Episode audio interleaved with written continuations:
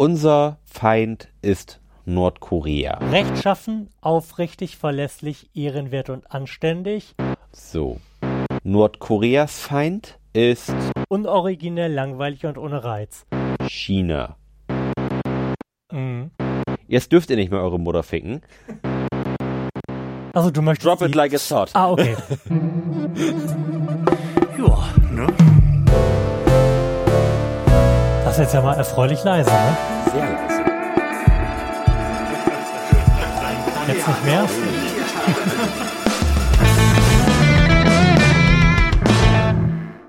Herzlichen Glückwunsch zur inzwischen 40. Ausgabe des Florian Primel Podcasts mit Lars Holscher. Und Florian Primel. Ja, wir haben uns gerade schon äh, siebeneinhalb Minuten verquatscht über dies und jenes und völlig darüber vergessen, den Aufnahmeknopf zu drücken. Das habe ich jetzt nachgeholt.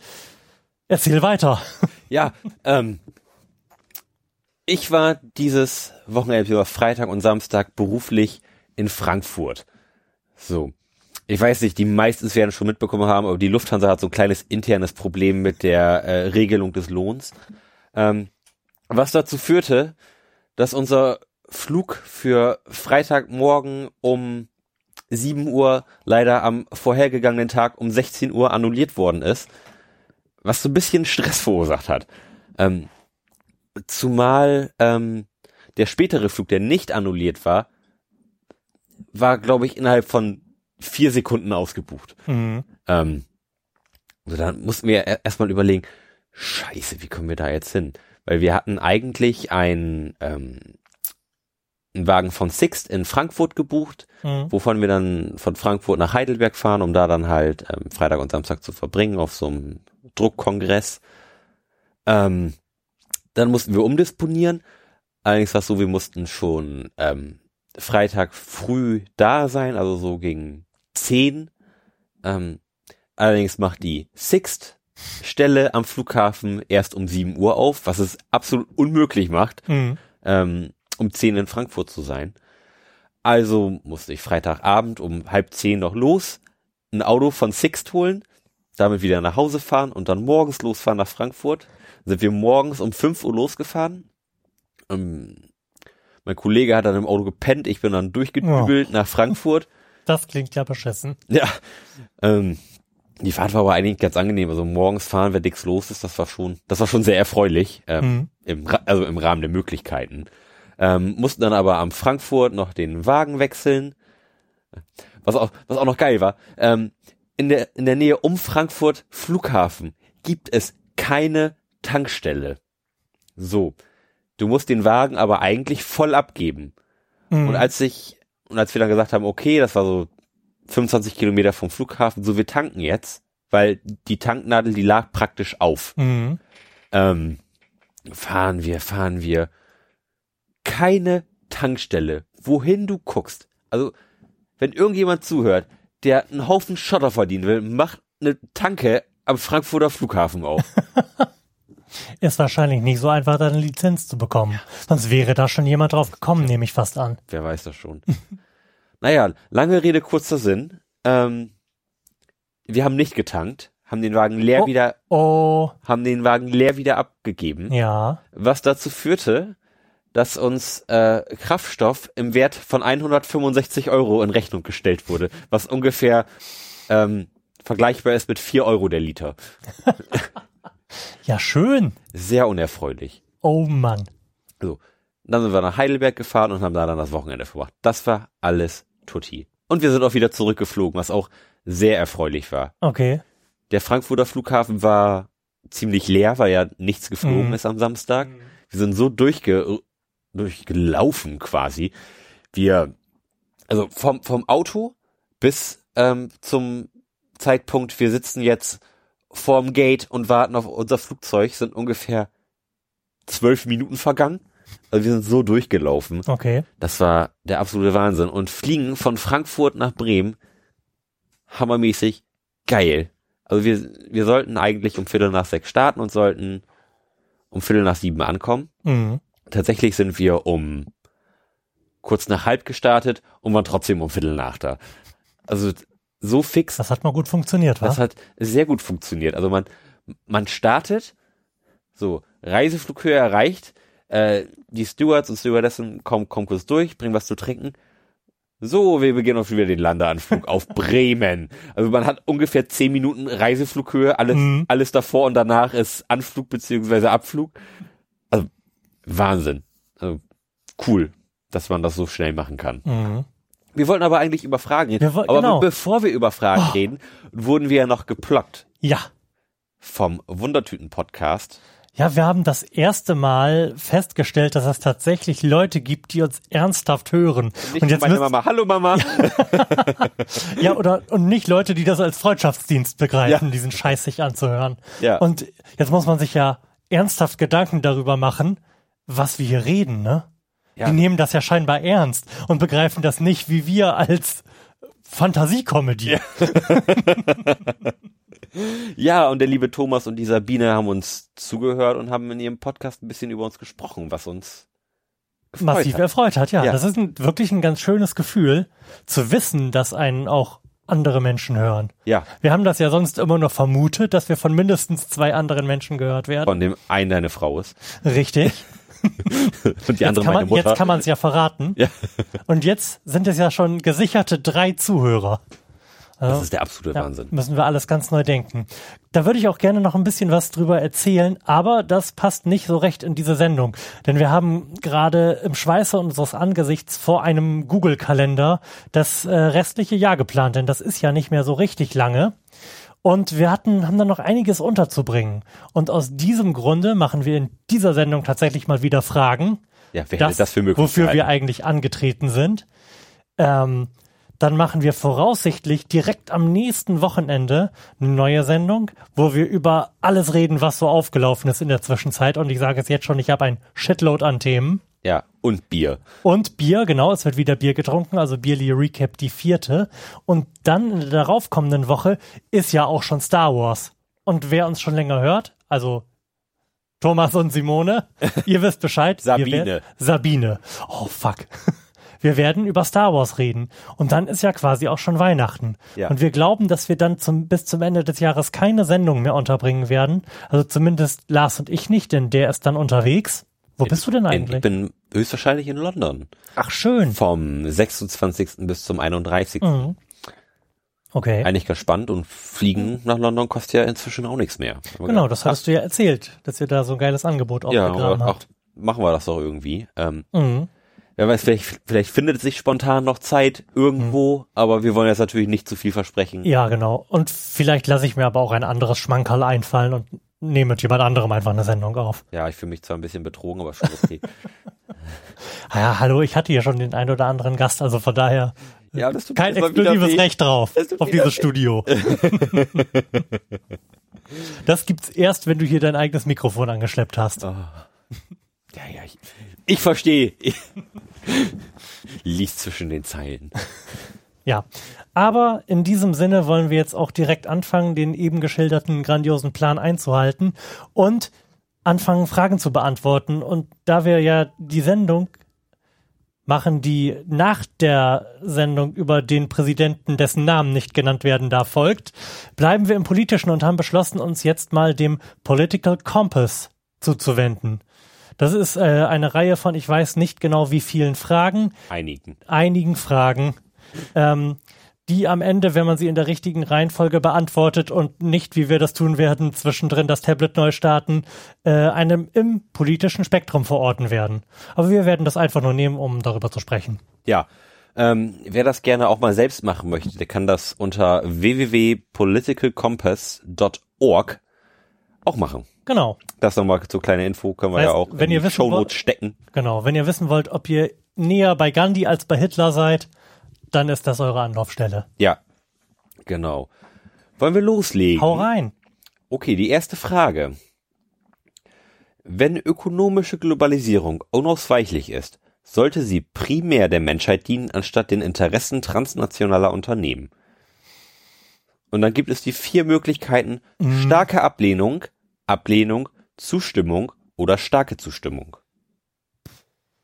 Das ist jetzt auch, das ist ja auch eine mehrgeteilte Frage, ne? Ja. Und die Frage, ob überhaupt äh, ökonomische Globalisierung unumkehrbar ist oder unausweichlich, da haben wir ja in einer der letzten Sendungen drüber gesprochen. Trump versucht das jetzt. Oh nein, ich habe, ich habe, ich hab's gesagt. Wir, In der wir, nächsten wir, wir Sendung- das auch durch Hitler. In der nächsten Sendung ähm, sollten wir kurze für den Fall haben, dass einer den Namen de des Präsidenten, dessen Namen nicht gesagt werden darf, ausspricht. Ja. Gut, aber, aber die, die Frage geht davon aus, dass es ja, unausweichlich okay. ist. Und dann sind die sind die Alternativen welche? Ich habe es schon wieder vergessen. Wenn ökonomische Globalisierung unausweichlich ist, Ja. sollte sie primär der Menschheit dienen, anstatt den Interessen transnationaler Unternehmen. Okay, ich glaube, die Frage ist eigentlich anders gemeint, beziehungsweise die Frage dahinter lautet anders. Denn ich glaube, es gibt niemanden, selbst wenn er Peter Thiel heißt und ein widerwärtiger Investor ist, der diese Frage anders als sollte der Menschheit dienen beantworten wird. Ja. Ich glaube, die Frage, die dahinter steht, ist eigentlich, sind die Interessen der Menschheit kongruent mit den Interessen nationaler Unternehmen? Oder einfacher, geht es den Menschen besser, wenn es den Unternehmen besser geht? Das ist, glaube ich, eigentlich die Frage, die dahinter steht. Ja, das, das scheint da so ein bisschen durch. Ähm, ist, ist jetzt eben die Frage. Was jetzt? Die Fra ist die Frage, ob meine Frage die Frage ist oder? Ja, ist, also genau, ist, ist die Frage, ob deine Frage die Frage ist. Oder ob, oder ob es Oder ob das so einfach gemeint Ja, ist, wie genau. es da steht. ja. Also, ich glaube, es ist wirklich so gemeint, wie es, wie es da steht. Aber das macht überhaupt keinen Nein, Sinn. das macht auch keinen Sinn, weil jeder Mensch bei Verstand würde auf starke Zustimmung tippen. Mhm.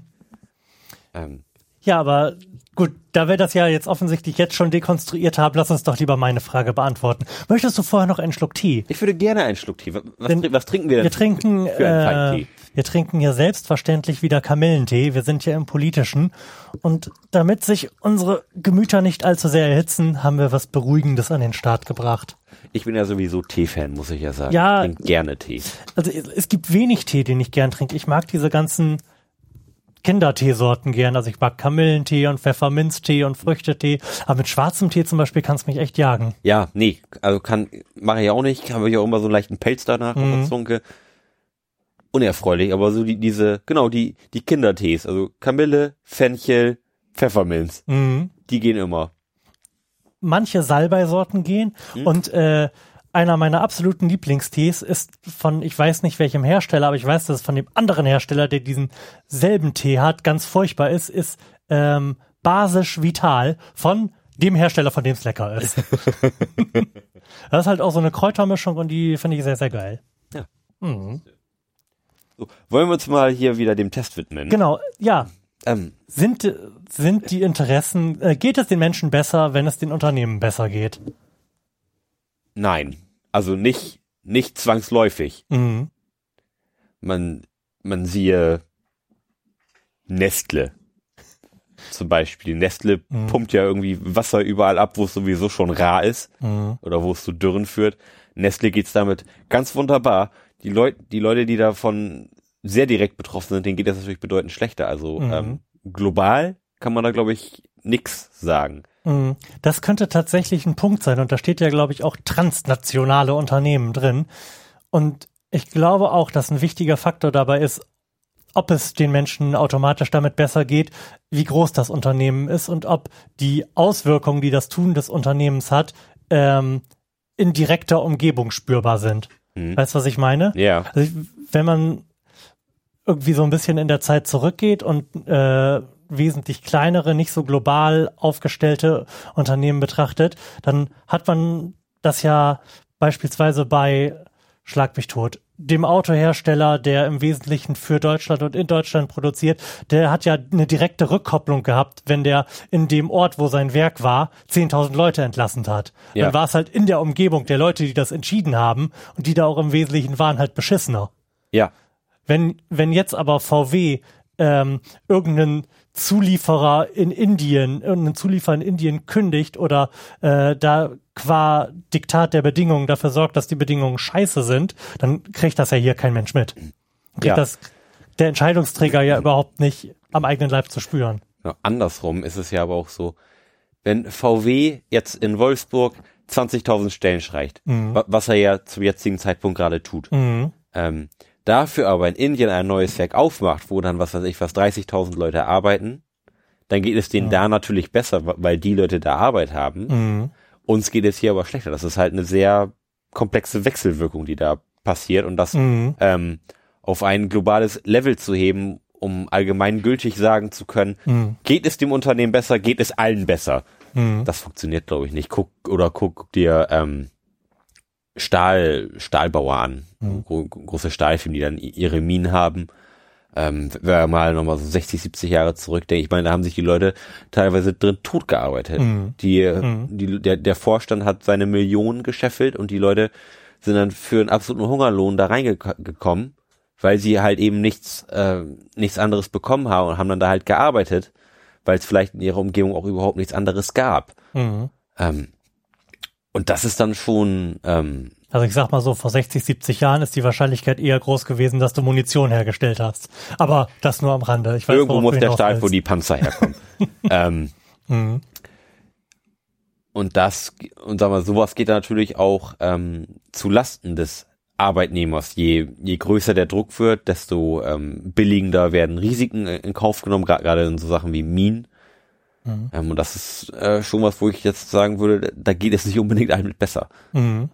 Ähm, Gut, aber die Arbeitsbedingungen sind ja ähm, mit denen von vor 60 Jahren heutzutage eher nicht, eher nur bedingt in vergleichbar noch. westlichen Ja. Gegenden. Genau, okay. Ähm, bist, bist du denn trotzdem der Meinung, dass das bei Unternehmen, die zum Beispiel die nur in einem Land operieren und nur da Mitarbeiter haben, dass da diese Korrelation gilt? Ja, Okay. eher, eher.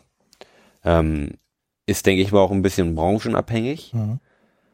Ähm, aber wenn man ein, ein Unternehmen hat, was jetzt eher mit Dienstleistungen Mhm. hantiert als mit ähm, Rohstoffen, Mhm. Dann kann man das, glaube ich, sagen, geht es den Unternehmen besser, geht es auch ähm, den Arbeitnehmern besser. Mhm. Wobei da natürlich ist auch die Frage, wie sich das dann mit der Arbeitsbelastung aufteilt. Ist vielleicht zu viel zu tun? Ge- Geht es den Arbeitnehmern dann wieder durch zu große Belastung schlechter? Mhm. Ähm, aber da würde ich dann schon sagen, ist eher ein Aufwärts- als ein Abwärtstrend zu vermuten. Mhm. Äh, ich ich denke da gerade drüber nach, ob ich da zumindest irgendwie was vage Statistisches zu im Kopf habe.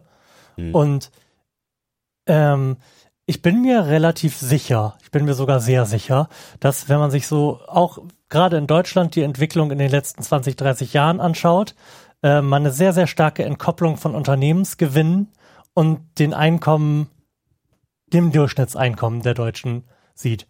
Die Unternehmen haben große Gewinne gemacht in den letzten 30 Jahren Ja gut, und diese die- Produktivitätsgewinne, die wurden halt einfach nicht an Ja, klar, die Mittelschicht also das, weitergegeben. dass, dass sich das nicht linear verhält, sag ich mal, da, da war mit zu rechnen. Also Aber ähm, du meinst, der Trend ist trotzdem erkennbar. Also wenn mich, wenn mich nicht alles täuscht, sind halt die Unternehmensgewinne, lass mich lügen, haben sich irgendwie in den letzten 30 Jahren verdoppelt. Wir haben einen Produktivitätszuwachs von 30 bis 40 Prozent und äh, die Durchschnittseinkommen der Deutschen liegen auf dem Niveau von 1992. ja, ist dann, ähm, das ist dann halt auch eine, eine Frage, anhand welcher Unternehmen Hm. die, diese Statistik zum Tragen kommt. Es, äh, es gibt ja auch Unternehmen, die zum Beispiel gewerkschaftlich organisiert sind. Hier VW, da wird auch jedes Mhm. Jahr eine Gehaltserhöhung ähm, neu verhandelt oder alle zwei Jahre, wie es im Tarifvertrag Mhm. steht.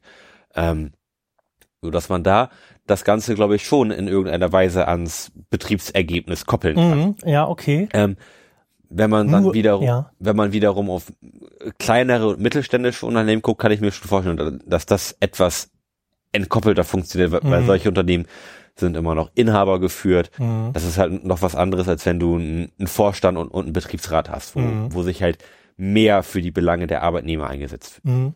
Aber das finde ich, äh, das finde ich einen ganz guten Ansatzpunkt. Wenn du sagst, bei VW, da gab es äh, ordentliche Lohnsteigerungen, die verdienen sowieso gut in der Automobilbranche. Ähm, dann bedeutet das ja im Umkehrschluss, wenn ich recht habe, dass seit irgendwie 1990 die Durchschnittseinkommen stagnieren, dass viele Leute verloren haben. Sicherlich.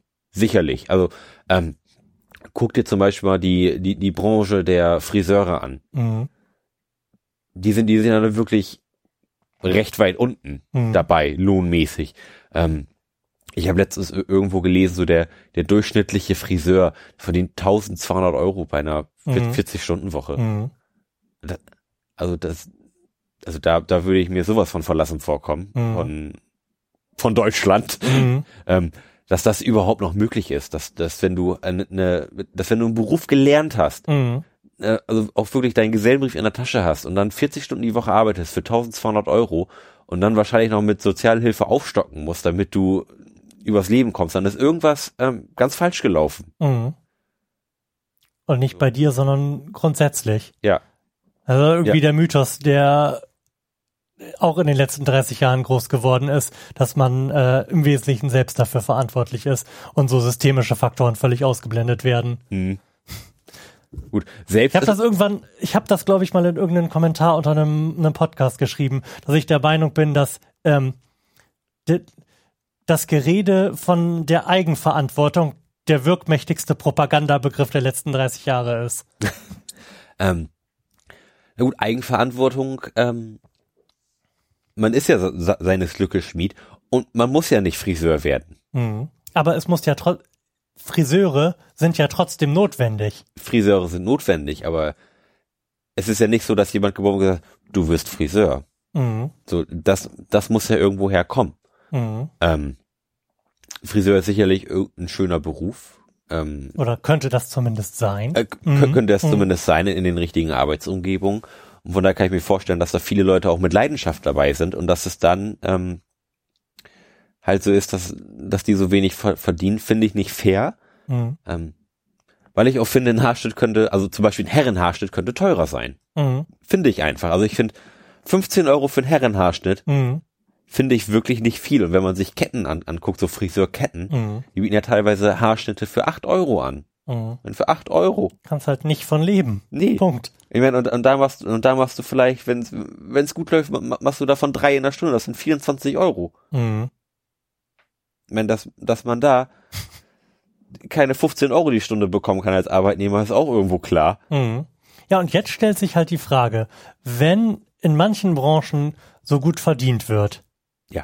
und Lohnsteigerungen sich auch in den letzten Jahrzehnten ergeben haben, wieso bezahlen die oder ähm, wieso ist es gesellschaftlich akzeptiert, dass trotzdem nur 15 Eu- oder ja, dass 15 Euro für einen Herrenhaarschnitt bezahlt wird?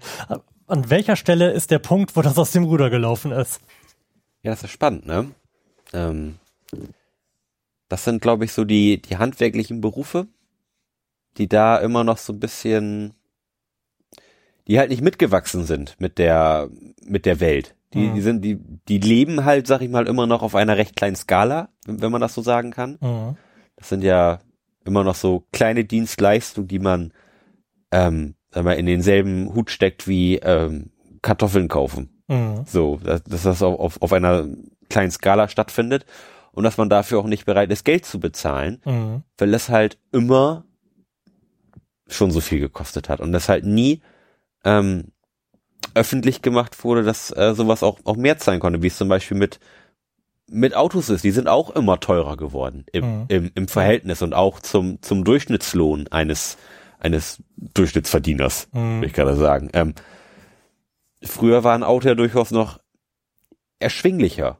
Mhm. So, wenn, wenn du dir vor 20 Jahren ein Auto für 30.000 Mark gekau gekauft hast, dann bist du sicherlich heute noch lange nicht da, ähm, was du heute für das Geld bekommen würdest. Mhm. Du, du müsstest he- heute viel mehr au- ausgeben, um, um, sag ich mal, den gleichen Wert an technologischem Stand zu bekommen. Mhm. Ja, aber wo das aus, aus den Fugen geraten ist, schwierig zu sagen. Hast, hast du eine Idee? Wenn, da jetzt einfach irgendwie eine Antwort drauf zu geben Ja. und recht zu haben, ist, glaube ich, ziemlich unmöglich. In Anbetracht der Tatsache, dass das Thema irgendwie seit Jahrzehnten auch natürlich auch durch alle Talkshows dieser Republik geprügelt wird. Ähm, ich glaube, dass ähm, man den Leuten intensiv genug in den Kopf geprügelt hat, dass wir in allen Bereichen des Lebens Marktwirtschaft haben Mhm. und dass das von Angebot und Nachfrage geregelt wird. Und wenn ich halt in der Lage bin, einen Haarschnitt für acht Euro zu bekommen, dann ist das, dann mache ich einen guten Schnitt, wenn ich dieses Angebot auch annehme. Ja. Und da, ich glaube, dass das so tief in den Köpfen der Leute drin ist, dass sie das nicht als was Verwerfliches betrachten und darüber nachdenken, weil letzten Endes ist es ja das Problem des Unternehmens, das diesen Haarschnitt für acht Euro anbietet. Da muss ich mir doch keinen Kopf drum machen als Kunde, wie, wie die auf ihre Kosten kommen. Wenn die das da draußen dran schreiben, was kann denn ich dafür? Das ist, glaube ich, so die Denke. Ja. Und darum glaube ich, dass wir da irgendwie nicht drauf warten können, diese Denke wieder aus den Köpfen rauszubekommen, gerade weil es halt auch viele Akteure gibt, die daran arbeiten, dass es so bleibt, wie es ist, sondern dann eine staatliche Lösung für brauchen. Und ich glaube nicht, dass die Welt untergeht, wenn wir einen Mindestlohn von 12 Euro haben. Wahrscheinlich nicht. Ähm, wo, du es gerade sagst, genau. Da, da, das ist nichts, was vom Verbraucher gesteuert werden kann. Der ist nämlich nicht mündig, auch wenn das Nein. überall behauptet wird. Du, du gehst ja nicht zum Friseur und er sagt, hier, äh, 8 Euro bitte. Ach, hör doch auf, das ist doch viel zu wenig. Hier Ja. hast du 30. Das, das, Ja, das, allein, allein wie wir da, da gerade geguckt haben, beide, als du das gesagt hast, spricht Bände dafür, ähm, wie krass das in den Köpfen eigentlich drin ist. Ja, Und wir sind ja nun schon einigermaßen reflektiert hier. ja, ja. Wobei, ähm, wenn, wenn ich beim Friseur bin und mir wäscht irgendwie die, die Azubine die Haare und schn- schneidet mir auch die Haare und macht das gut und dann kostet das 10 Euro, dann, dann stecke ich da auch nochmal 10 Euro nochmal ins Schweinchen einfach, einfach weil ich weiß, dass du als Friseur, Azubi, Ja. als, also wenig verdienst. also, Mhm. ähm, da habe ich das schon so ein bisschen im Blick. Mhm. Ähm, aber dass ich jetzt sagen würde, ach, ich weiß jetzt das Dreifache rein, Mhm. das, ähm, das mache ich auch nicht. Ja, und das sollte ja auch eigentlich nicht der Weg sein, ne? Nee, das, also, zumal es äh, ist ja auch nicht nur auf äh, Da hat kein verlässliches Einkommen. Genau, es, es, kann, es kann ja nicht auf, die, auf den Schultern der wenigen liegen, Mhm. die dann mal ein Trinkgeld geben. Mhm. Ähm, es ist ja ein grundsätzliches Problem, was in irgendeiner Form gelöst werden müsste, Mhm. Wenn es denn gelöst werden muss, was ich finde. Ähm, aber gut, das muss da, das muss von weiter oben passieren. Ja, da sind wir uns ja schon mal einig. Willst du weitermachen? Ja, weil wir, wir haben noch ganz viele Fragen vor uns und ähm, Na komm, eine Frage pro Sendung, dann sind wir wenigstens noch auf, auf Jahre ausgebucht. ja, wir sind wirklich auf Jahre ausgebucht. Ähm, Okay, aber wir lassen es, glaube ich, dann an dieser Stelle mit Für- Frage eins. mit Frage eins und wir einigen uns auf starke Zustimmung. Selbstverständlich. Ach stimmt, man kommt, glaube ich, nicht weiter, wenn wir nicht zumindest was anklicken, ne? Ja. So, die zweite Frage lautet, ich würde mein, immer mein Land unterstützen, egal ob es richtig oder falsch handelt. Ich denke, da sind wir uns sehr einig. Da sind wir uns sehr, sehr einig. Mein Land handelt niemals falsch. das Starke ist völlig Zustimmung. unmöglich. Nein, also ich denke, da sind wir beide für starke Ablehnung und man, nur Mhm. wenn man mit seinem Land nicht Ich- in allen Themen Mhm. übereinkommt, heißt es nicht, Man- dass man seinen Staat nicht Man könnte, das mag. jetzt, man könnte das jetzt noch ein bisschen elaborieren und äh, kurz raus äh, definieren, was denn das Land ist, von dem da gesprochen wird. Entscheidungen der Regierung, Das würde ich mal so sagen, als gesamtgesellschaftliche Strömung. Ich denke, das ist so ein bisschen, ähm, so ein bisschen Mi- Mischmasch aus allem. Also das, das kann natürlich die, die Politik sein, die ja, sag ich mal, stellvertretend fürs Mhm. Land steht. Dann können es, wie du sagtest, gesellschaftliche Strömungen sein, Mhm. die auch irgendwie das Land repräsentieren, sei es angenehm oder unangenehm. Mhm. Siehe die Reichsbürger. Ja. Ähm, Ja, und äh, ich weiß nicht mehr, was ich da. Ach so, starke Ablehnung. ja, Selbstverständlich wähle ich die starke Ablehnung, da ich, egal wie wir diese Frage jetzt interpretieren würden, ob gegen, ob äh, in Bezug auf den Staat und die Regierung oder in Bezug auf gesellschaftliche Entwicklung, ich in jedem Fall bereit wäre, dagegen auf die Straße zu gehen. ja. Ich, ich wollte gerade sagen, mein Land be bedeutet mir nichts. ähm, ist, ist vielleicht so, so nicht ganz richtig, aber irgendwie bedeutet mir das auch tatsächlich nichts. Also mein, mein Land ist, ist das, wofür es steht. Mhm. Und solange ich damit übereinstimme, ist es mir wichtig. Mhm. Ähm, steht es für etwas, was ich nicht oder wo ich nicht hinterstehe, ähm, bin ich auch bereit, da Gegenwind zu geben. Mhm. Von daher habe ich dann sehr loses Verhältnis zu dem Begriff Land. Ja. Ich denke, Land ist, ist variabel, solange das, was um einen persönlich herum passiert, irgendwie mitzieht. Also ich hätte jetzt kein Problem damit, mit allen meinen Freunden nach England zu ziehen. Mhm. Ähm, Aber die nehmen uns nicht mehr. die nehmen uns vielleicht nicht mehr. Ähm, aber solange das persönliche Umfeld da ist, kann Mhm. man sich immer mit einem Land arrangieren und man wird immer Sachen finden, die man gut findet oder eben schlecht findet. Da lehnst du dich jetzt schon ein bisschen weit aus dem Fenster. Ich glaube, in Nordkorea werden wir jetzt nicht so richtig glücklich werden. Ja, Und man muss noch nicht mal so extrem werden. ja, also- re reden wir von der westlichen Welt. Mhm. Dann denke ich, kann man ruhig gewissens in fast jedes Land ziehen. Mhm. Ähm, alles darüber hinaus ich weiß bleibt fraglich. ob ich im Moment in, in Polen oder in Ungarn sein möchte, da bin ich mir auch nicht so richtig sicher. Ähm, ja, Ich bin jetzt Das- wirklich nicht genug im Thema, um einschätzen zu können, wie tatsächlich die Lage bei den Menschen da ist. Aber rein, was man politisch mitbekommt, würde ich dann in ein Land gehen, wo ich direkt anfangen muss, Widerstand zu leisten. Ja, ja, klar. Ähm, aber auch da wird es Dinge geben, die man gut findet Ja, und Dinge geben, die man schlecht findet. Ähm, dass es da vielleicht mehr Dinge gibt, die man schlecht findet, als, das, als dass man sie gut findet, Mhm. ähm, mag, mag so sein, aber da sind wir in Deutschland auch echt verwöhnt. Mhm, Also man, ja, man, hat, man hat hier wirklich ähm, auf, auf der Skala der Schlechtigkeit der Welt hier mit wirklich sehr, sehr kleinen äh, Nummern zu kämpfen, Mhm. dass man sich schon max maximal glücklich schätzen kann, in, Mhm. in, in Deutschland zu wohnen. ja. Was aber im Umkehrschluss nicht heißt, dass man alles immer gut finden muss. Ähm, so dieser blinde Patriotismus ist, ist auch nicht das, was die Welt nach vorne gebracht hat Mhm. und das auch in Zukunft nicht tun wird. Wir einigen uns also auf starke Ablehnung. Selbstverständlich. Frage 3. Niemand sucht sich sein Geburtsland aus. Also ist es sinnfrei, darauf stolz zu sein. Haben Ja. wir doch gerade schon beantwortet. Ja, wir, wir sind sagen. für starke Zustimmung. Ja. Niemand kann was dafür, wo er herkommt. Also hat er da auch nicht drauf stolz zu sein, weil er nichts dafür geleistet hat. Und stolz kann man eigentlich Mhm. nur auf Sachen sein, die man geleistet hat oder die jemand nahes geleistet hat. Also Mhm. sehe ich zumindest so. Ähm, oh, Naja, ich kann ja trotz, ich kann durchaus auch auf Entscheidungen meiner Regierung stolz sein.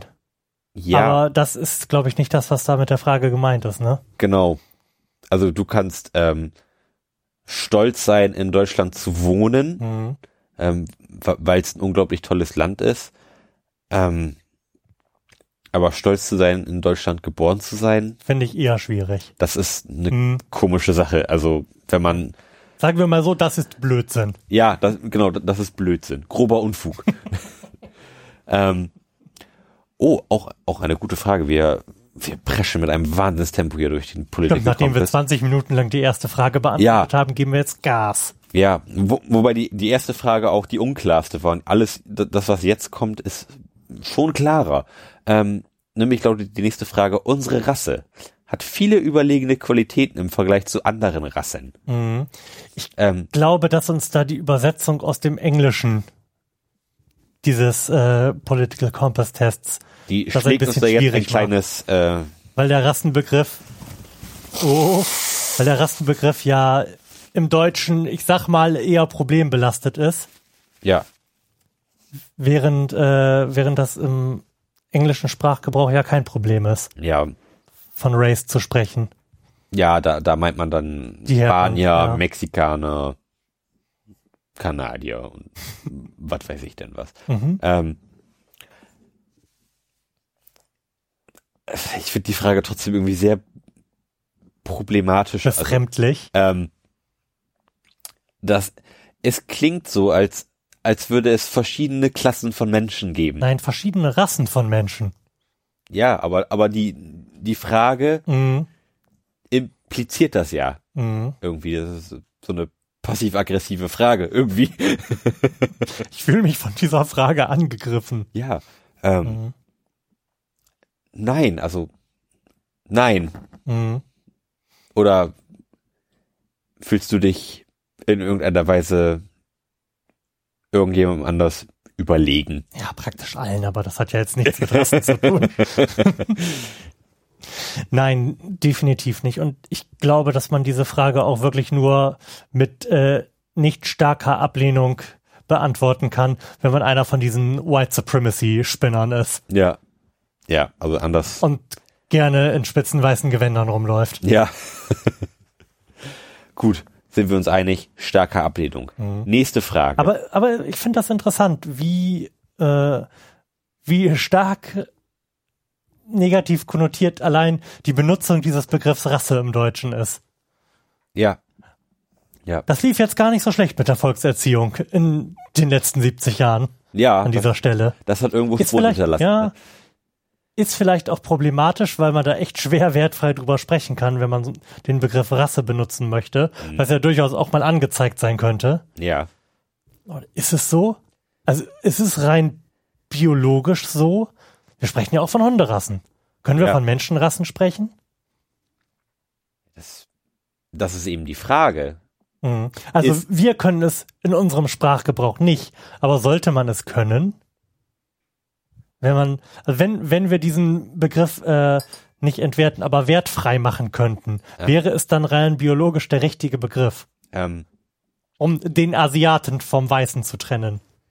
Ja, das, das ist halt die Frage. Ähm, weil wenn ich an, an Hunde denke, die verschiedenen Rassen haben ja auch, sag ich mal, verschiedene Skillsets, sag ich mal. Die, die können halt unterschiedliche Sachen unterschiedlich gut. Mhm. Aber ist das bei Menschenrassen auch so? Haben, haben wir nicht alle die, dieselbe Ausstattung? Mhm. Ich denke schon. Also, Also laut South Park kann der Farbige gut Bass spielen. ja. Und äh, Fa- Farbige haben wohl auch einen anderen Muskelaufbau, we- weswegen sie ähm, Mhm. auch im, im Sport den weißen Rassen überlegen sind. Mhm. Ähm, Ja, also ist der Begriff doch zutreffend, oder? ja, ähm, Also ich weiß, dass wir uns da gerade auch auf dünnes Eis begeben, ähm, aber ich wollte es einfach mal versucht haben. Ja, ähm, es ist halt die Frage, wo, wo man da eine Grenze zieht zwischen Rassen. Mhm. Ähm, ist, ist der, der Schwarze die, die zweite Klasse? Mhm. Also, oder die erste Klasse und wir sind die zweite Klasse, Mhm. ähm, Rasse. Aber, ähm, also, woran macht man denn den Unterschied fest? Macht man den an der Hautfarbe fest und sagt, das ist der braune Hund, das ist der weiße Hund oder das ist der grüne Hund? Mhm. Oder macht man es an, an dem Muskelaufbau fest, wie Mhm. bei, farbigen und, und weißen? Oder, du, wo, wo fängt man denn da an, eine Linie zu ziehen? Mhm. Dass das irgendwo klassifiziert ist und dass es diese Rassen Und auch, auch gibt, das, Ich glaube, ähm, kann das sein, dass der richtige oder der äh, unbelastete Begriff dafür Phänotyp ist? Das schwirrte mir gerade im Kopf herum, ohne dass ich das jetzt äh, verifizieren könnte, weil ich keine Lust habe, während des Podcasts im Internet rumzuklickern. Aber ich glaube, dem ist so. der Phänotyp, Mhm. ähm, das kommt mir irgendwie noch aus dem Biounterricht und der Mendelschen Lehre irgendwie bekannt vor. Der Mann mit den Erbsen. Mhm. Ähm, das macht durchaus sein. Mhm. Und ich glaube auch, dass es da tatsächlich auch bei Menschen Klassifizierungen gibt. Die werden, glaube ich, nicht äh, schwarz-weiß und was auch immer heißen, sondern es gibt da aber, glaube ich, Typen wie europäischer Typ, kaukasischer Typ und so weiter und so fort. Ja. Ja. Das äh, sicherlich. Rassenlehre mit dem Florian Primel Podcast. Sehr gut. Herzlichen Hier Glückwunsch. sind Sie ganz vorne mit dabei, wenn es um Rassenkunde geht. Ja. In Ähm, der nächsten Sendung vermessen wir unsere Schädel. Ja. und machen auch vielleicht beim Freiwild noch eine kleine Lobotomie. Den Eispickel habe ich schon mal mitgebracht. Ähm, die nächste Frage. Ja, Frage, wenn man es so nennen mag. Der Feind meines Feindes ist mein Freund. Ich weiß nicht, wo das herkommt. Im Zweifel wird das bestimmt irgendeinem griechischen oder römischen Kriegsheer oder sonst irgendwas zugeschrieben. Ich weiß es wirklich nicht, aber ich halte das für Blödsinn. Ja, also wenn man sich jetzt, ähm, das würde ja heißen, Putin ist ein guter Freund von uns, wenn man jetzt auf unsere Beziehung mit den Amerikanern guckt, die ja, sag ich mal, eher ein schwieriges Verhältnis zu Putin haben. Mhm, aber so weit muss ja gar nicht gehen. Aber ich weiß, was du meinst, ja. Ähm, Moment, ich habe das gerade verdreht. Der, der Feind meines Feindes. Ja. Nee, das ist ja aber trotzdem nicht so. Also, äh, nee, also, nee. Nee, das, das funktioniert nicht. Dafür ist die Welt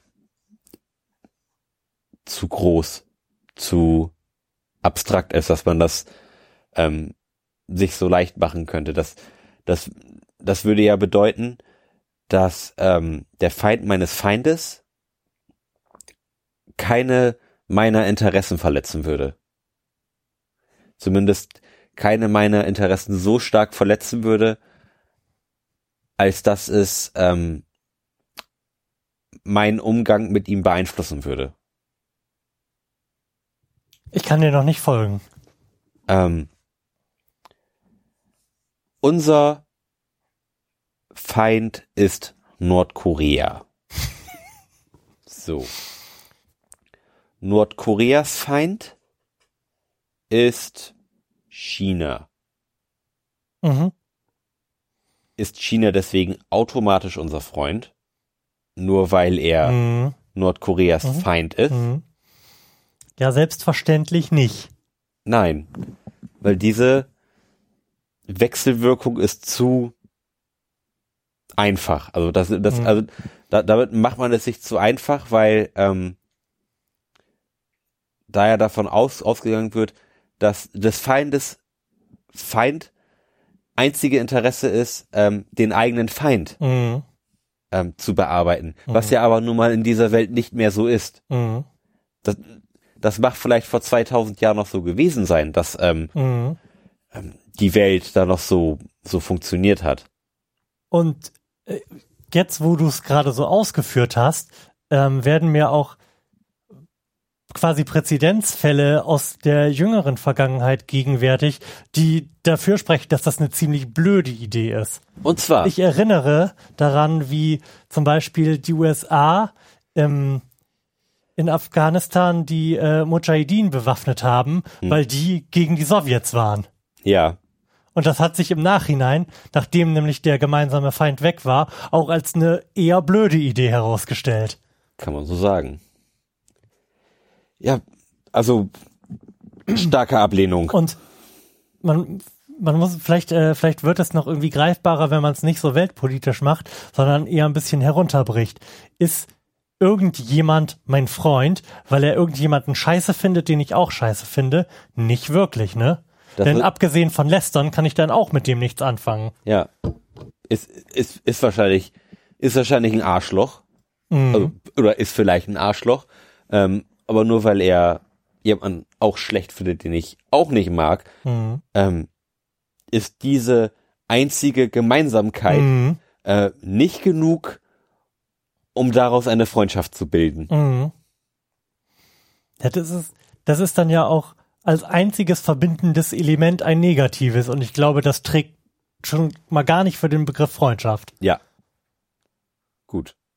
Was sind wir uns wieder einig? Ja. Ob das wohl irgendwann besser wird? Also mit der Einigkeit? weiß man's. Ähm, vielleicht jetzt. Militärische Aktionen, die gegen internationale Gesetze verstoßen, sind manchmal gerechtfertigt. Ich weiß nicht, wie die inter, wie alle internationalen Gesetze aussehen. Die Frage ist ja, ähm, ob es einen Fall geben könnte, bei dem eine militärische Intervention gerechtfertigt ist, aber es halt dafür noch kein Gesetz gibt. Richtig? Ähm, nein, es, es gibt ja internationale Gesetze. Ähm, Naja, ein internationales Gesetz wäre ja möglicherweise zum Beispiel, dass du ein UN-Mandat brauchst, um was auch immer zu tun. ja. Und dann wäre aber die, da wäre ja die Frage, ähm, tust du es trotzdem und wird es dann im Nachhinein irgendwie legitimiert, mandatiert, wie auch immer? Hm. Oder nicht? Und wenn, ist es trotzdem richtig, wenn es im Nachhinein nicht mandatiert wird? Ja, ähm, ich finde, man kann das ähm, ganz gut auch auf eine kleinere Skala Mhm. runterbrechen. Ähm, wenn man Also wir fallen in Frankreich ein. Holland, das hat nur drei Tage gedauert. Kurze Sache. ähm, nee, ähm, ist es okay, wenn jemand ein Kind verschleppt hat und das ver versteckt hält und man weiß, Mhm. das stirbt in drei Tagen, wenn ich nicht den Ort, wo es versteckt ist, rauskriege. Mhm. Ist es dann okay, den Entführer Mhm. durchaus zu quälen, damit er sagt, wo das Kind ist? Mhm. Oder sollte man das nicht tun, weil man es nicht darf? Mhm. Das ist eine Frage, über die wir schon mal Ja, gesprochen das haben, wenn ich mich auch erinnere. Und ich glaube, es ist nicht die gleiche Frage, weil eine Militäraktion schon nochmal was anderes ist. Es, Weil, Nee, weil in, nee, deinem, in deinem Fall, ähm, der, dein Fall äh, wäre übertragbar, wenn man mit einer Militäraktion nur die Regierung oder das Militär des, des anderen Landes angreifen würde und äh, nicht noch andere in Mitleidenschaft ziehen würde. Wenn deine Aktion keine, keinen Einfluss auf die Zivilgesellschaft in dem Land, was du zum Beispiel angreifst, hätte. okay, machen wir es anders. du bist in Amerika und du hast einen Terroristen. So. Du weißt, es sind Anschläge in diversen Städten geplant. Mhm. Kannst du nun ruhigen Gewissens waterboarden oder ist das dann nicht so mit den Menschenrechten? Naja, da er in- in dem Moment, wo ich ihn waterboarden könnte, vermutlich noch kein Terrorist ist, weil noch nichts in die Luft gesprengt wurde, kannst du ihn natürlich nicht waterboarden. Aber du weißt, er ist ein Terrorist. Woher? Mit welcher Bestimmtheit? Eindeutige Beweise. Ein, Du bist dir 100% sicher, es ist ein Terrorist. mhm. Darfst du ihn dann waterboarden? Nein, Nein, darfst du nicht. auf gar keinen Fall. Gut. Aber die Frage haben wir schon mal erörtert. Ja. Und sind da auch zu dem Ergebnis gekommen, dass es da keine eindeutige, äh, keine eindeutige Antwort gibt, weil das halt äh, in die Moraltheorie hineingeht. Und wir können ja an dieser Stelle äh, auf die Sendung verweisen, in der wir darüber gesprochen haben. Und ich weiß, dass ich an der Stelle die Kohlbergschen Moralstufen zitiert habe. Und wir dann am Ende übereingekommen sind, dass jede Alternative schlecht ist auf ihre Art und Weise, man sie halt nur mehr oder weniger elaboriert rechtfertigen kann. Hm. Also müssten wir eigentlich für starke Ablehnung sein. Demnach. Starke Ablehnung ist was? Starke Ablehnung bedeutet, es gibt keine Rechtfertigung dafür, Militäraktionen außerhalb des internationalen Gesetzes durchzuführen. Ja. Und ja, also, Also, äh, intuitiv würde ich auch dazu tendieren. Denn wir haben doch dieses scheiß internationale Gesetz nicht umsonst. Ja, wo, wobei ich vielleicht nicht starke Ablehnung sagen würde, sondern nur Ablehnung. Das verweichlicht. so landest du nie ganz, ganz unten links. Aber du kannst da ja anklicken, was du möchtest. Wir müssen das ja eh beim nächsten Mal, glaube ich, wiederholen, um dann auf der nächsten Frageseite weitermachen zu können. Ja. Von daher ist es auch scheißegal, was du machst. Ähm, nächste Frage. Es gibt im Moment eine bedenkliche Fusion der Information und der Unterhaltungsindustrie. Fake News. Ähm, mal ganz am Anfang natürlich starke Zustimmung. Ja, Und das passt ja wohl wirklich wie Arsch auf Eimer, diese Frage nach der Trump-Folge zu beantworten, oder? ja, ja, das, es, es, es wird alles globaler und alles wird immer mehr zur Unterhaltung Mhm. gezwungen. Also je, jedes Thema wird eigentlich dazu gezwungen, nicht nur Information, sondern auch gleichzeitig auch Unterhaltung zu sein. Mhm. Und ich finde, dass gerade bei äh, Formaten, die einem da jetzt nicht spontan einfallen würden, also wenn du halt nicht Buzzfeed dir reinziehst, sondern ARD schaust, da finde ich das sehr, sehr sinnfällig. Also da bemerke ich das auf eine ganz negative Art und Weise, weil ich da halt was völlig anderes erwarte. Wenn ähm, beispielsweise darüber berichtet wird, dass Steinmeier der Präsident, äh, der Kandidat äh, der großen Koalition Ja. für den Bundespräsidentenjob ist, Mhm. dann wird da auf eine Art und Weise drüber berichtet, wie ich sie eigentlich äh, in der bunten würde lesen wollen. Ja, ja. Ja, oder, es, es, oder wie der Aufwachen-Podcast dazu sagen würde, Horse Race. Es geht nicht um politische Themen, sondern um Konfrontationen, die irgendwie herbei fantasiert werden. ja. Es, es ist halt alles reiß, reißerisch. Alles Entertainment-kompatibel. Mhm. Ja, man braucht halt immer was, worüber man sich äh, zu gegebener Zeit aufregen kann. Immer. Also immer verfügbar. Mhm. Wenn man eigentlich irgendwas, was einen emotional auch irgendwie bewegt, anstatt es einem einfach nur als Info Information zu geben. Mhm. Muss, du musst halt immer irgendwie bewegt werden. Sonst, sonst funktionieren Nachrichten nicht mehr. Mhm. Also zumindest. Die Frage ist, ob sie mal anders funktioniert haben. Ich glaube, Ähm. sie haben mal anders funktioniert, aber auch nicht viel. Sie haben anders funktioniert, weil den Nachrichten damals die Möglichkeiten fehlten. Nee, anders. Sie haben mal anders funktioniert, weil die Nachrichten weniger Konkurrenz hatten. Ja gut, äh, auch. Alles ist, ist ja irgendwo Nachrichten, ne? Irgendwo. Ja, okay. Ähm, wenn man jetzt Okay, wenn, wenn du von der Seite kommen möchtest, dann würde, dann würde ich hier gerne äh, eine begriffliche Trennung vornehmen und äh, Nachrichten tatsächlich als das, was man da im ersten Moment von annimmt, was es ist, nämlich irgendeine Nachrichtensendung oder ein Nachrichtenformat im Internet oder einen Ja. Artikel begreifen. Und was du meinst, ist, glaube ich, Information. ja, ähm, Nur, dass wir da vernünftig drüber Ja. sprechen können. ich weiß, was du meinst, ich bin mir aber nicht sicher, ob das mittlerweile nicht schon sehr verwässert ist. Ja, definitiv, klar. Also ob das, Mhm. ob das nicht mittlerweile alles irgendwie Nachricht und Information ist. oder Entertainment. Ja. Mhm. Also es gibt natürlich noch die klassischen Nachrichtenformate, die sich auch so nennen. aber eben genau das nicht mehr liefern, Ja, was ich zumindest erwarten würde. genau. Und dann gibt es halt Seiten wie BuzzFeed, Mhm. die auch Nachrichten verbreiten, aber sehr entertaining.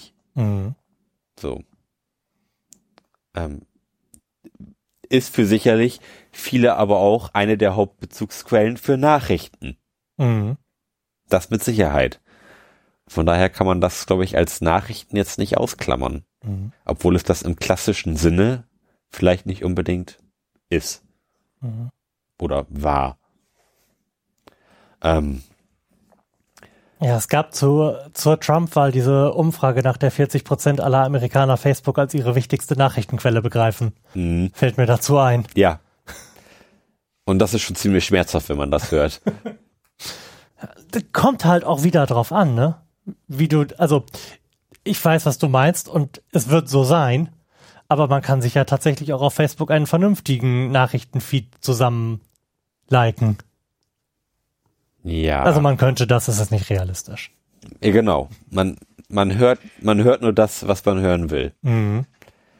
Und da gibt es ja auch Möglichkeiten, dass man halt auch Sachen hört, die man nicht unbedingt hören will. Mhm. Ähm, aber ich denke, wir sind uns einig, wir sind bei starker Zustimmung. Es gibt eine bedenkliche Fusion zwischen der Informations- und der Entertainment-Industrie. Wie war die Frage? Industrie. Okay.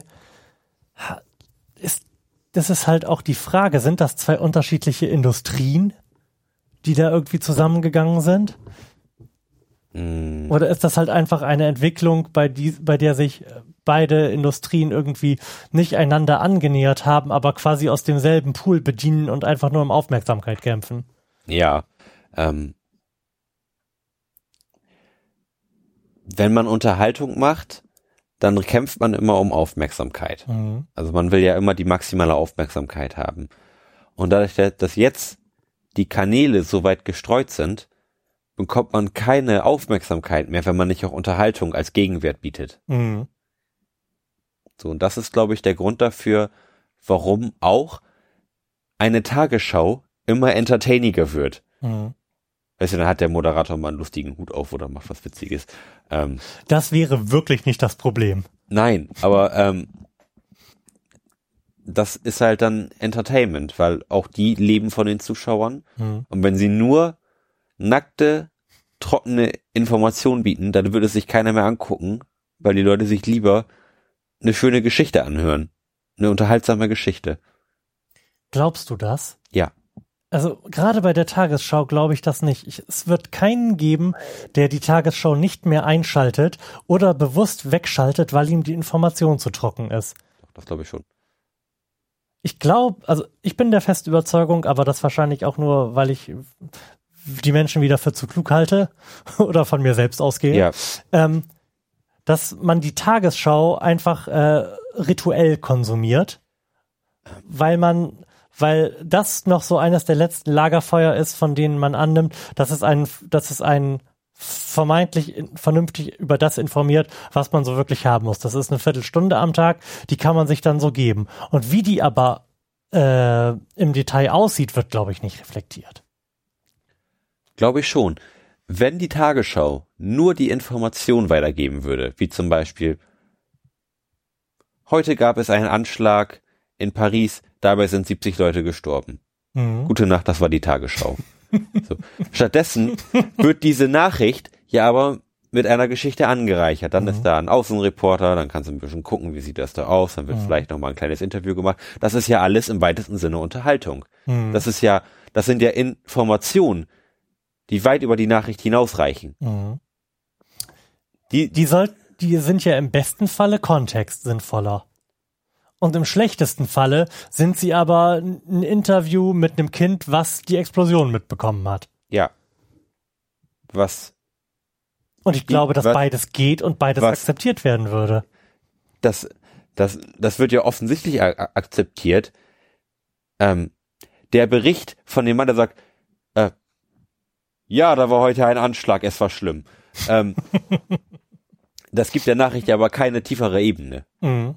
Und von daher ist, ist es Unterhaltung. Mhm. Es ist nicht mehr als, als Unterhaltung, weil es der Nachricht keine weitere Tiefe gibt. Mhm. Was nicht bei jedem Tagesschau, ähm, bei jeder Tagesschau-Nachricht so ist, was es aber durchaus gibt.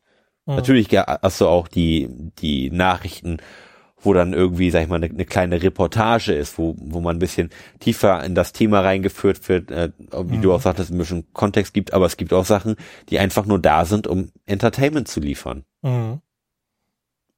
Und das halten wir für falsch. Nein. Bleiben wir bei der Tagesschau, halten wir das dafür falsch. Nein, das, ist- das, das ist nicht falsch. Aber ähm, Problematisch. Nein, auch nicht. Aber ähm, Aber das ist doch das, was die Frage suggeriert. Oder was die Frage von uns wissen möchte, ob wir das für falsch halten, oder? ähm, das ist in Form der Tagesschau Mhm. ist das, denke ich, noch ein Level, wo es sehr zu vertragen ist. Guckt man sich aber Facebook an, wo ja nun wirklich Unterhaltung und Nachrichten Mhm. Sehr stark vermischt wird durch diverse Kanäle oder Buzzfeed. Mhm. Ja, aber das ist gar nicht mein Problem. Bei BuzzFeed weiß ich ja, was ich kriege. Bei der Tagesschau hingegen Du weißt, was erwarte du ich kriegst. das. Du weißt, was du kriegst. okay. Ähm, das ist das Problem. Du, du weißt, was du kriegst. An, andere wissen das nicht. Mhm. Und die nehmen dann diese Nachrichten als, als Maßstab. Mhm. Und da ist es dann bedenklich, Okay. weil dann viel mit reißerischen Überschriften gearbeitet wird, Mhm. arbeitet wird. Man quasi der moralische Kompass bekommt dann teilweise mal einen neuen Nordpol. Also, ähm,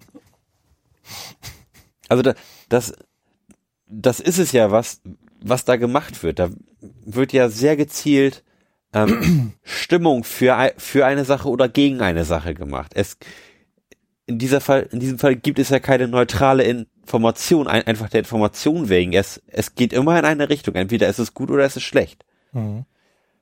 Und das ist bedenklich. Okay. Ja, stimme ich dir zu, aber ich finde tatsächlich auch und gerade die Tagesschau bedenklich. Wenn sie Menschen zu Wort kommen lässt, die sagen, es war eine Explosion und es war schlimm. Weil das halt auch ein Maß an Entertainment ist, was ich halt in einer Se Sendung, die sich Nachrichten nennt, eigentlich nicht haben möchte.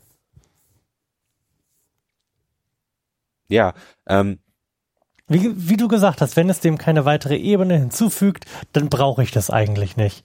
Und dann finde ich die, die 20 Sekunden innerhalb dieser, dieses 15 Minuten Segments absolut verschwendet. Es gäbe garantiert irgendwas Sinnvolleres zu berichten. sicherlich. Ähm, da ist aber auch auf die Frage, ähm, sind, sind diese 20 Sekunden wirklich einfach nur überflüssig oder sind sie irreführend? Mhm. Und das ist ja die Das wäre Frage. ja noch schlimmer. Ja, und, und das ist ja die Frage, die man sich stellen muss.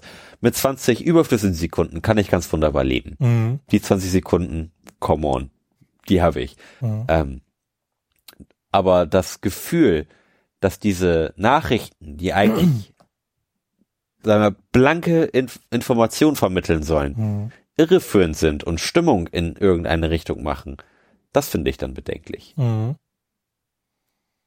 Weil es, es ist ja nicht an, ähm, an dem Hersteller Mhm. der, Inf der, der Information zu sagen, wie sich jemand damit fühlen soll. Mhm. Er muss ja einf einfach nur die Nachricht ausgeben. So, die Nachricht ist angekommen und dann muss der Empfänger drüber nachdenken, wie finde ich das jetzt eigentlich? Liefert er aber schon eine Vorlage, wo man e- emotional schon reingezogen wird Mhm. und dann schon weiß, ah, nee, der, der findet das scheiße. Ah, da muss das scheiße sein. Mhm. Oder, oh, das muss total gut sein. Und das ist dann ja das, wo, wo eigentlich der Hase im Pfeffer liegt. Mhm. Ich würde, glaube ich, sogar noch ein, ein, nicht Ebene, aber vielleicht ein paar Meter vorher ansetzen und sagen, dass die Manipulation, so sie denn stattfindet, ja bereits in dem Bereich ist, wo ausgewählt wird, welche Nachrichten wir denn innerhalb dieses 15 Minuten Teils bekommen. Ja. Das formt ja auch schon, wenn das deine einzige Nachrichtenquelle ist, sehr stark dein Weltbild. Ja. Und das ist- ja, das ist ja quasi die klassische Funktion von Journalismus, halt bei dem im ganzen Informationswald, den es so gibt, Gatekeeper zu sein. Mhm. Ja, klar. Ähm, aber das war nie anders. Mhm.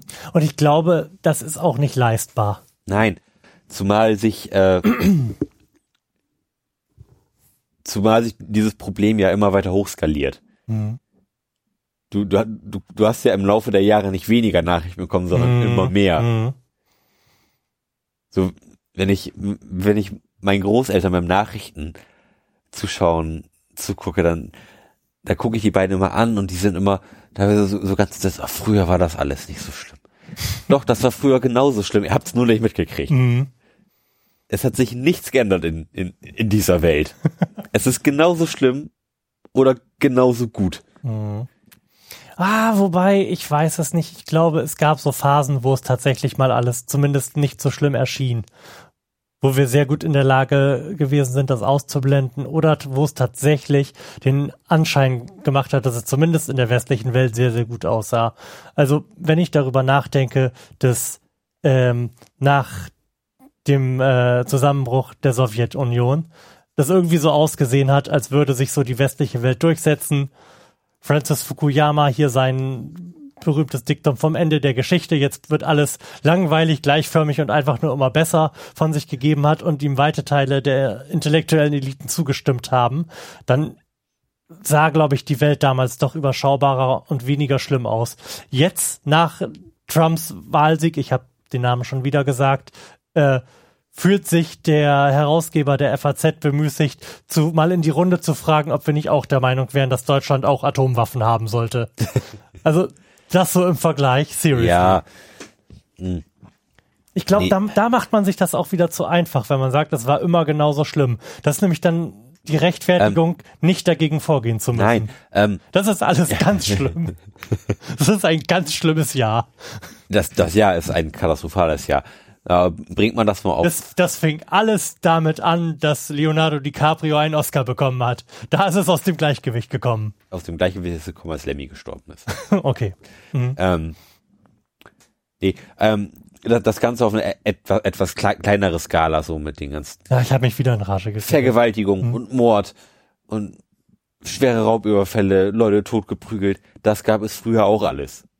Ja, das, das ist, das ist Äh. tatsächlich sogar sehr viel besser geworden. Also wenn Ja. man sich die Kriminalitätsstatistiken Statistisch bei so gesehen war- Kapitaldelikten anschaut, ist das immer besser geworden. Ja. Ja. Und die Wahrnehmung ist aber genau die gegenteilige. Ja, Und äh, an dieser Stelle müssten wir doch sagen, ja, das, was uns die Frage da sagt, nämlich, dass es eine bedenkliche Fusion gibt, das ist an dieser Stelle zumindest mal im Ergebnis gegeben. ja. Wir stimmen also zu. Wir stimmen zu. Ja. Und eigentlich sind wir auch schon durch, ne? Also un unsere Fragensendungen sind ja immer nicht ganz so lange und äh, außerdem, Kombinator. Oh, der Kombinator. Das passt ganz gut, weil wir sind jetzt mit der ersten Seite des Political Compass bitte, dabei. steht da, wie viele Seiten es gibt? Vier. Vier Seiten nur? Ja, Kann man ja nee, noch- Entschuldigung, sechs. Ach komm, sechs Sendungen. So, Ist doch mal ein guter Ausblick. Kombinator. Mhm. Ist Holzspielzeug Bieder? Ich bin wirklich begeistert von dieser Frage. Bieder. Bieder ist auch so ein Begriff, der am Aussterben ist, Ja. oder? Ich kann den gerade äh, nicht mit Sinn füllen. Also zumindest nicht intuitiv. Nee, das ist auch so, ein- so ein Wort, was, was in meiner Jugend, also in, in, was in meiner Jugend, in, in meiner Kindheit, irg, irgendwie so in meinem eigenen kleinen Mikrokosmos äh, passiert ist, aber was ich nie aktiv genutzt habe. Also das war eher so ein Wort, was meine Eltern benutzt Ja, haben. ja. Bieder. So die, die biedere Sekret Sekretärin mit, äh, mit äh, Holzrahmen, Holz, da war's, Holz. Die Frage muss mit Ja beantwortet werden. Ja, oder mit, mit, mit Hornbrille und äh, hochgeschlossen. Was? was? Bedeutungsübersicht Bieder laut duden.de. Rechtschaffen, aufrichtig, verlässlich, ehrenwert und anständig. Auf beschränkte Weise rechtschaffen, allzu naiv, einfältig, treuherzig, etwas einfallslos, hausbacken, unoriginell, langweilig und ohne Reiz. das, die Definition ging von ziemlich positiv Ja. zu sehr äh, Ja. negativ über. Ja.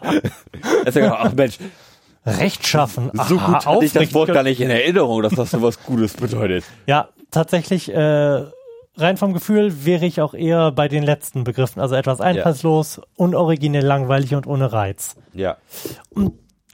Holzspielzeug. Damit lässt sich diese Frage doch bestimmt irgendwie sinnfällig beantworten. ist Holzspielzeug unsexy? Heutzutage nicht, oder? Ja, also, Ganz im Gegenteil. also ich wollte sagen, Holzspielzeug oder allgemein so, dass die älteren Sachen so ein bisschen was handfestes, kein Plastik, man ist ja immer mehr Mhm. Auf die Umwelt äh, bedacht. Mhm. Da glaube ich, ist Holzspielzeug momentan eigentlich das Gegenteil von Bieder. Also wenn ich mir auch die und die, die Kinder im Freundeskreis Ah, doch, an, anschaue, die da so, Mhm. die da so rumschwirren, da habe ich jetzt schon die ein oder andere Holzlokomotive gesehen, die da auf hölzernen Schienen fährt. Mhm. Oder eine Holzmurmelbahn. Wobei ich mir da einbilde, und ich kann ja nicht mehr als einbilden tun, weil ich ja nun selbst keine Kinder habe und nicht in der Situation bin, wobei ich mir da einbilde, dass die ganzen Eltern sich das irgendwie schönreden und äh, der Meinung sind, Holzspielzeug, ja, das ist ja total ökologisch und pädagogisch sinnvoll und dann ist das nicht schlimm, wenn die das in den Mund nehmen. Und ist das nicht letzten Endes sehr bieder? Ja. Ja. Sich das so pseudo-ökologisch zurechtzudenken. Ja. Schon. Ähm, Oh, was wir aus dieser Frage rausholen. Mann, wir, also wir geben hier wirklich, wir geben hier alles. Mhm. Ähm, ja, gut, wir, wir gehen halt dahin, wo es weh tut, ne? Definitiv, wir gehen an die Grenze. Ja. ja, ein Leben am Limit hier im Florian Primel Podcast. Oh, oh, oh. Die Heldenfrage. Zu der habe ich zu sagen, dass ähm, die Wahl von Donald Trump ja nur ein, zwei Tage mit dem sich zum ersten Mal jährenden Todestag von Helmut Schmidt auseinandergefallen ist. Mhm. Und ich mir, als ich das gelesen habe, sehr gewünscht habe, dass der gute Helmut noch lebt und mal ein paar Takte zu Herrn Trump sagt. Ja. War richtig Da ist schön. mir wirklich aufgefallen, dass der fehlt. Der alte weise Mann müsste jetzt eigentlich, eigentlich Ja. zu Wort kommen und einmal ein, eine große Ohrfeige für die Welt äh, verteilen. Mhm. Das hätte er sicherlich auch gemacht. Das habe ich dazu zu sagen. Hast du irgendwas äh, zu unseren Helmuts zu sagen? Ähm, nee, also der verbleibende lebende Helmut habe ich schon ewig nichts mehr gehört. Mhm. Bedenklich. Ah, Also, also wie, wie lang ist bei Helmut dem Zweiten denn schon äh, Funk, Funkstille? Also wann hat man das letztes Jahr? ah, ich glaube, so lange ist das nicht her. Da ist zwischendrin mal irgendwas gewesen, aber kann ich jetzt auch nicht sagen, was genau. Nee, ne? Also ja, gefühlt ist die Funkstelle schon relativ lang. Und wir vermuten da nicht das Beste. Ich zumindest nicht. Ich weiß nicht, wie es mit dir steht, aber äh, No News are Good News äh, passt in dem Fall, glaube ich, nicht. Nicht wirklich. Tja, äh, vielleicht müssen wir auch uns ja, ein, ein sehr alter. ja, vielleicht müssen wir uns ja tatsächlich eine neue Namensfrage einfallen lassen. Noch nicht. Noch nicht, aber in Zukunft. Ich bin guter Dinge, dass Helmut der Zweite dieses Jahr überstehen wird. Für den Fall, das nicht, nehmen wir selbstverständlich über die gängigen Kanäle Vorschläge entgegen. Ja. Und ich glaube, an dieser Stelle ist diese Sendung an ihr Ende gelangt, oder? Ja, äh, die Fidel-Frage können wir auch nicht mehr führen. Die was? Die Fidel-Frage. Stimmt. Um, Auch- das, um das nochmal kurz zu erwähnen. Auch der hat Fidel dieses Jahr nicht überstanden. Ja. Schade. Habe ich aber auch nichts zu, zu sagen. Nein. Zumindest nicht in dieser Sendung. Nein. Aber das nochmal kurz als kleine Randnotiz für, Genau. für die zeitliche Einordnung. Und als vielleicht auch kleinen teaserigen Ausblick auf die nächste Sendung, die wir schon in vier, fünf Tagen aufnehmen werden und wo wir über die richtig großen Themen sprechen werden. Ich sage nur Asteroidenbergbau. ja. In diesem Sinne, schön, dass du da gewesen bist. ja, aber wie immer schön hier zu sitzen.